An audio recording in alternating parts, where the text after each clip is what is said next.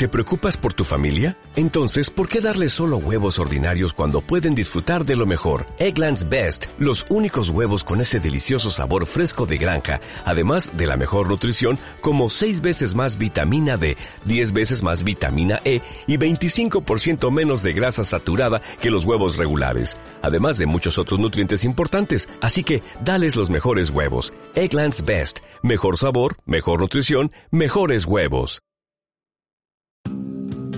Hoy presentamos nuestro episodio 114.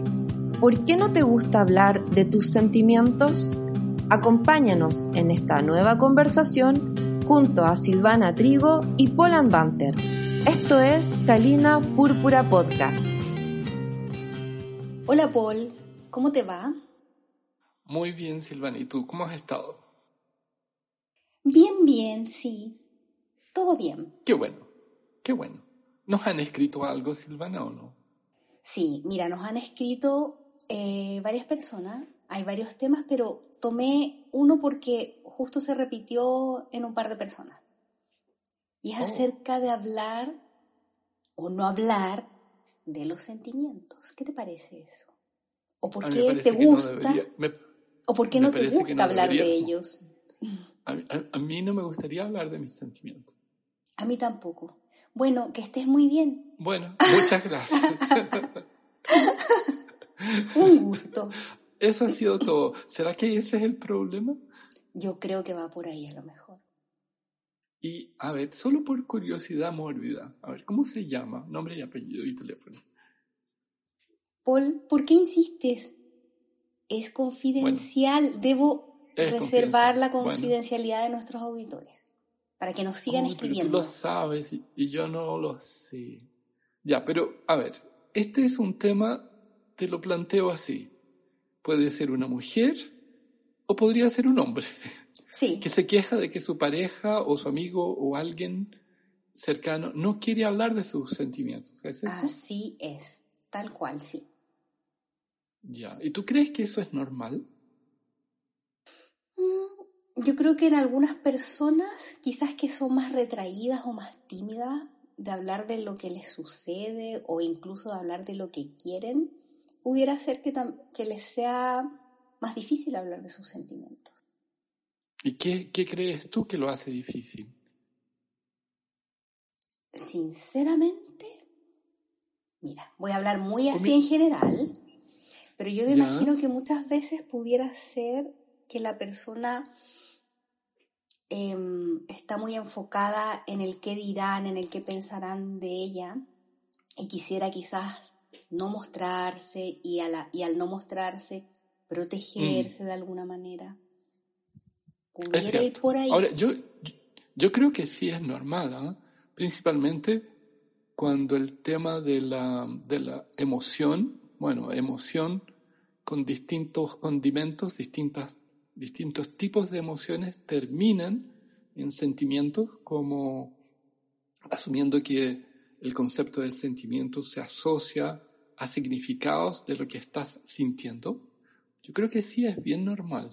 Y, y también estoy de acuerdo contigo porque la persona eventualmente queda expuesta, Ujú, Claro. Bueno, tal y además que. Y además que hay, igual yo pienso, Paul, que hay momentos, circunstancias y contextos en los cuales es adecuado o no es tan adecuado manifestar, decir, mostrar tus sentimientos. Claro, el pero es que hay una persona que quiere y la otra persona no quiere. Sí, Entonces, ¿cómo podrías hacerlo independiente que sea tu momento? Eventualmente la otra dice, no es mi momento, y ahí quedas con eso atragantado o atragantada. claro. Es que pasa. Y además, pasar. claro, y además el tema es que si expones tus sentimientos, la otra persona lo puede tomar como que fuera una crítica, un juicio, eventualmente se va a sentir en una situación menoscabada de defenderse, el otro se va a sentir acusado, después tienen que tomar decisiones sobre qué pasa con eso. Bueno, ahí, ahí sí que hay muchas cosas que, que se pueden entremezclar. Ahora yo creo que es que no necesariamente el transparentar o decir cuáles son tus sentimientos va a llevar a que a que el otro, no sé, pues no le parezca o que haya juicio. Va, por eso te digo, va a depender de la situación. Yo creo que sacando nuestro mundo de coaching, PNL, mentoring, hipnosis, cuando alguien dice sus propios sentimientos, hace con que el otro crea que es responsable de eso. Mm. No es como, mira, cuando haces tal cosa yo me siento mal. Y el otro le da a decir, ah, bueno, ok. Ah, Mala cueva, te sientes mal. Qué pena por ti. Qué pena por ti. Gracias. ¿Querés, ¿Querés un poco de sal? no creo que sea así. Sí. No, yo creo que ahí viene un tema de, de sentirse responsable. Sí, sin duda responsable y, e incluso, eh, claro, y quizás el que, el que está manifestando o no manifestando, de culpar al otro. Es que yo creo que en, lo general se, se, interpreta así. Entonces hay una confrontación de reglas y valores que, por un lado, a, uno lo ve valores eh, que le convienen y al otro que no le convienen y no, no le sirven entonces existe una decisión, una división de, las partes que ya son complejas, donde una tiene la voluntad de hablar, eventualmente el otro se siente con la no voluntad de hablar, y lo mejor que puede hacer uno de ellos en esta situación que nos plantean es escapar, mm. o callar, o no ver. Claro. como, lo, como los monitos, ¿no? Si no lo veo y no lo hablo y no lo escucho, bueno, no existe. Ni ocurre ni sucede. Claro, pero la realidad es que sí existe. Entonces, yo no sé si tú estás de acuerdo, eh, y me da la misma, en realidad, si estás de acuerdo o no. Probablemente no, no esté de acuerdo. A ver, ¿qué vas a decir? y vas a decir que típicamente los hombres son más reacios a hablar y que tienen horror a la frase, mi amor, tenemos que hablar. Sí, estoy de acuerdo con eso. Es una generalización, pero no, pero no es siempre, siempre, siempre, siempre. Pero sucede. No, hay un 1% de hombres que no se encajan en eso, es cierto. Yo, yo creo que no, que eso se da en ambos géneros y tienen que ver más bien Em, como decías tú, por el contexto, por... Y sabes qué, en ese contexto estaba pensando, tiene que ver con la polarización, que lo hemos hablado, no sé si contigo, con Marisol, de pensamiento asociado a la aversión a la pérdida. Es como, por ejemplo, si yo sé que tengo que hablar sobre mis sentimientos y me tengo que hacer responsable de lo que te pasa a ti, a pesar que yo no creo que soy responsable, ¿qué puede pasar? ¿Qué puede pasar? ¿Será que yo voy a perder algo? Puede ser que sí. Claro, entonces, como yo puedo perder algo, mejor no hablo. Claro, mejor me lo guardo y, y así la cosa sigue tal como está, aunque no sea lo ideal. Claro, y en ese desconocido hay un infinito de dudas y de lo que pudiera venir. Entonces es mejor paralizarse y quedar en silencio. Así que la persona que tú no dices ni el género hoy día, me has jugado duro, no sé ni quién es. Es irrelevante, Paul. Porque tú lo sabes. sé muchas cosas. Lao Bueno, yo creo que la secuencia de no hablar siempre es mala. O sea, es una creencia personal, que sencillamente es un postergar de aquello que podría ser resuelto de una manera u otra, pero, pero la gente no lo ve así. Eh, prefieren, prefieren acallar. Concuerdo contigo porque en ese acallar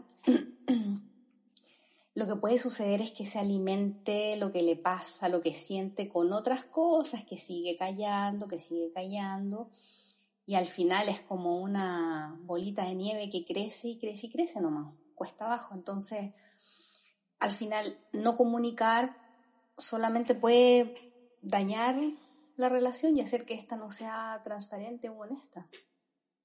Claro.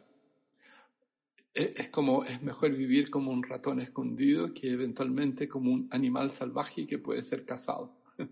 Claro. Exacto. Eh, principio de, de, subsistencia básico, pero y el silencio demostrado podría ser algo así, porque si se habla y se transparenta todo, eventualmente queda la escoba. Eso. ¿Cierto? Sí. Ahora, en general, esto, esto no necesariamente pasa solo entre dos personas, ¿ah? podría ser entre varias personas, podría ser em, en un equipo. Con grupos, con un equipo, con amigos, distintos amigos, o sea, no solo un amigo o amiga. Em, y ahí yo creo que existe un shock cultural y semántico en, en ese caso, porque em, supongo que hay un tema valórico de cada uno de los involucrados que no, no se conjugan y, y que prefieren acallar y evadir. Lo, lo, he visto muchas veces, por ejemplo, con amigos y amigas que son entrañables, que se necesitaba, eran como muy, muy, muy cercanos, pero de repente pasa algo, uno se deja de hablar por el otro, está claro lo que pasó, pero se corta la comunicación y uno de ellos no te habla más o una de ellas no te habla más. Y eso es por un tema más bien de... eso algo así? Sí, sí lo he escuchado. Pero eso es más bien mm. entonces por un tema mm, en donde se transgreden quizás los valores de uno de ellos, algo así. Podría ser. Mm, buen punto. Calina Púrpura Podcast es patrocinado por Academia Impact y HCN World especialistas en tecnologías del desarrollo humano.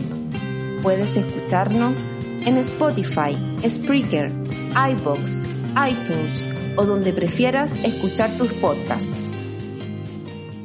Paul, y hablábamos que a veces puede suceder también que las personas quizás evitan hablar también o decir algunas cosas para, para no tener una pérdida. Pero también está el otro ejemplo de cuando entre amigos sucede que se entremezclan valores, creencias y de repente, bueno, algo de eso sale y se dejan de hablar, se pelean para siempre. Y suceden cosas que pudiera ser que se está transgrediendo algo de los valores de una persona. Claro.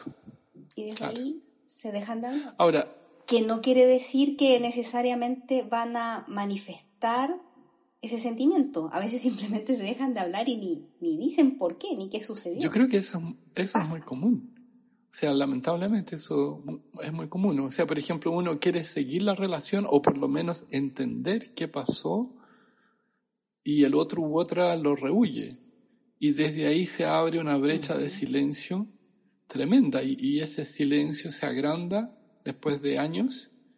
Y, y yo he visto también gente que corta la comunicación así con otra persona y después se da cuenta de lo que hizo, de lo que perdió y de lo que a sí mismo se causó a sí mismo y a la otra persona. Pero cuando ya quiere reconstruir ya no es posible. Ya no. Ahí. Porque ha pasado mucho tiempo y muchas cosas. Y aparte el otro u otra queda de alguna manera dañado también. Entonces hay, mm. hay una... Claro, porque no tiene ninguna... Disculpa, Paul, porque no tiene ninguna explicación a esa actitud. Claro. Imagínate. Eh, yo creo que es más complejo porque a través de no tener una explicación se genera hipótesis en silencio. Es como un diálogo interno que se da vueltas y vueltas y que no logra entender qué ocurrió, pero genera, como, como necesitamos cerrar esa cognición, se explica y, busca eh, entender por los lados. Entonces, no es posible llegar a ese punto medio de, de qué ocurrió y comprender la situación. Claro. Ahora, cuando, cuando la persona a veces es interpelada y, y se le dice, oye, ¿qué te parece si hablamos? Y prefiere en silencio, prefiere quedarse en silencio. Em, el otro a veces interpreta el silencio como no quiero hablar y sin significados, pero uno sabe que el no hablar igual, de acuerdo a lo que dice Václavic, el no comunicar es comunicación y es la comunicación más una manera claro, de comunicar. O sea, ya hay ya hay una fuerte comunicación. Lo que sí ese no puede acarrear muchas cosas en el destino de ambas personas. Eh, en ese momento o a posteriori, pero que algo va a ocurrir, va a ocurrir. Tal, tal, vez la pregunta sería, ¿qué cosas crees tú que pudiera hacer alguien en una situación así? En donde, en, donde su, su, interlocutor no quiera hablar, por ejemplo. Claro. Insistir hasta que le hable. Es que se puede dar lo contrario. Que cuanto, cuanto más insistes, es como una causa-efecto inversa. Cuanto más, menos. Sí, sí, es cierto. Claro, porque la persona ya está negada. A lo mejor, eh, Paul, quizás respetar ese espacio, ese, porque pudiera ser en una conversación, en una junta, en una reunión, no sé. Respetar ese espacio y quizás volver a hacer el intento, pero en otro contexto, en otro espacio en que pudieran hablar. Yo creo que igual, si uno no quiere hablar, igual no va a hablar. Y eso, no sé si ese es el punto que nos pidieron que conversáramos. O sea, como si alguien quiere hablar de sus sentimientos, ¿qué le pasa? Ese uno que habla siempre está hablando en función de un contexto, de una situación, de causas y efectos, de creencias, de valores. Pero ¿y si el otro no quiere hablar? ¿Qué haces? ¿Qué haces cuando una de las partes no quiere hablar? Es que a lo mejor ahí, Paul, claro, eh, quizás lo que debiera hacer la persona es trabajarse a sí mismo para aceptar que esa es una manera quizás de comunicar de esa otra persona y si es una persona importante para él o para ella, eh, respetar esos silencios que ella tiene, quizás es su manera de moverse en el mundo y respetarlo y aceptarlo como él prefiere que sea. O ella. O ella. Claro. Bueno, tal vez en términos de sistema, como dices tú, eh, lo que tenían establecido ya no existe tal cual. Entonces, eh, ahí viene eh, el tema. Tú dejas eso sin hablar y sigues adelante. Tú dejas eso sin hablar y sigues otro camino. O encuentras un sucedáneo de con quien hablar sobre aquello que no se está hablando. Claro, son opciones. Son opciones. Y ahí nuevas realidades se construyen. Pero el hecho es que el no hablar igual fue hablado. No sé si lo dejé muy enredado. No, no, yo creo que se entiende. Sí, sí. Porque el, el, punto sería, em, ¿qué tipo de sentimientos, por ejemplo, podrían ser los que alguien eh, quisiera comentar? ¿Qué crees tú que, o, o, intercambiar con otra persona? ¿Cuáles serían, de acuerdo a lo que eventualmente te dijeron que, que era el tema?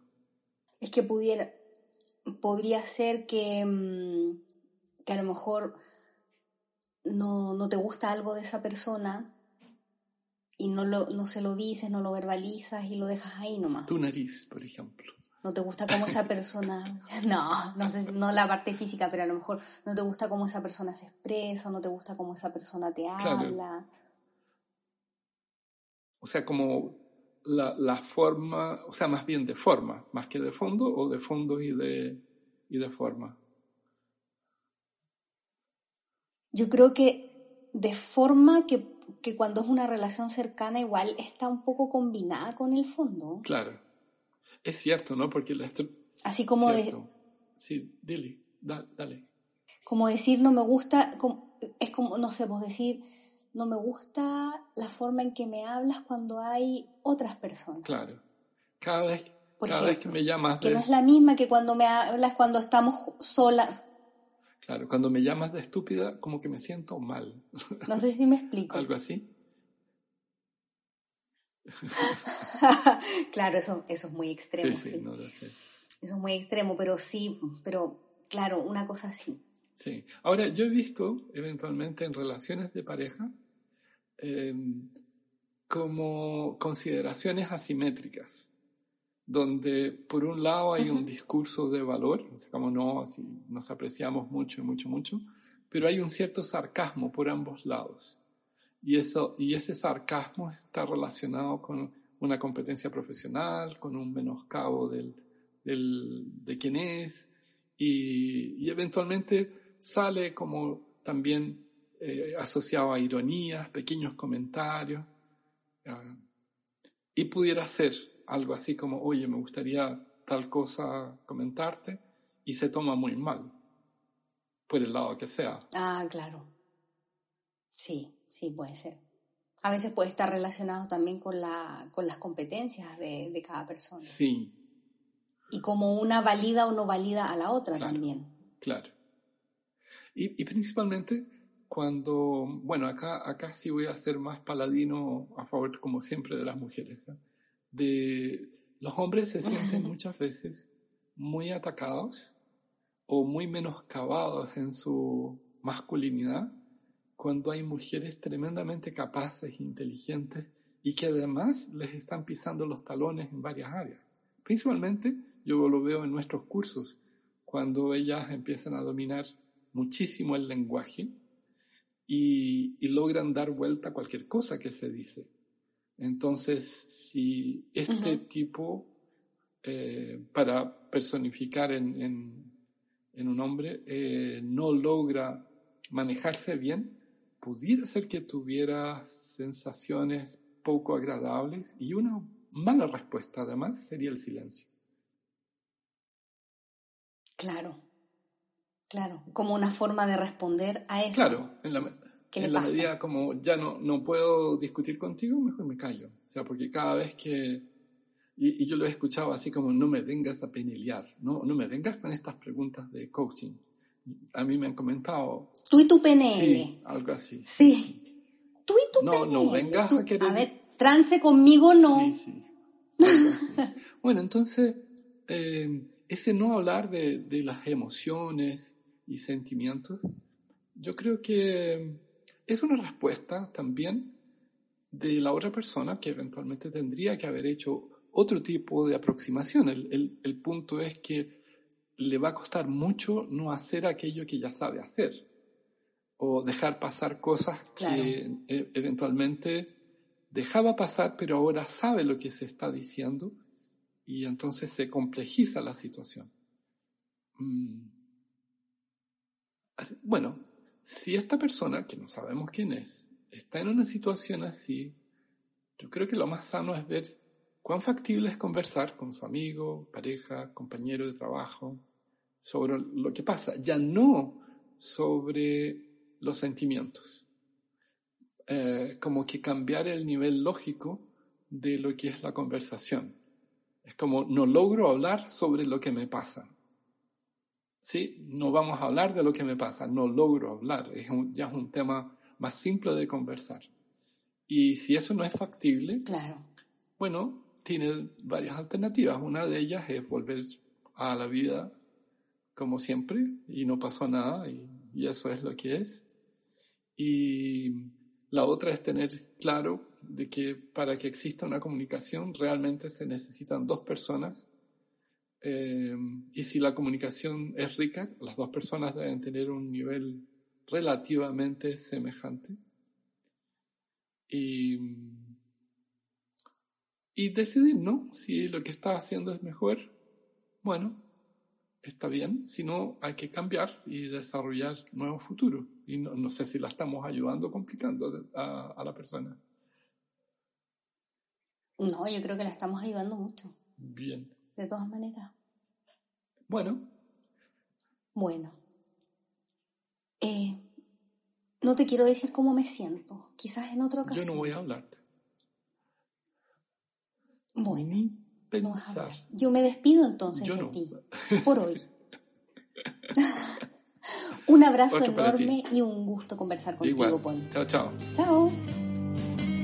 Agradecemos las experiencias de Silvana Trigo y Poland Banter. Esta es una producción de Academia Impact y HCN World. Puedes saber más sobre los temas conversados en www.pol-ambanter.com.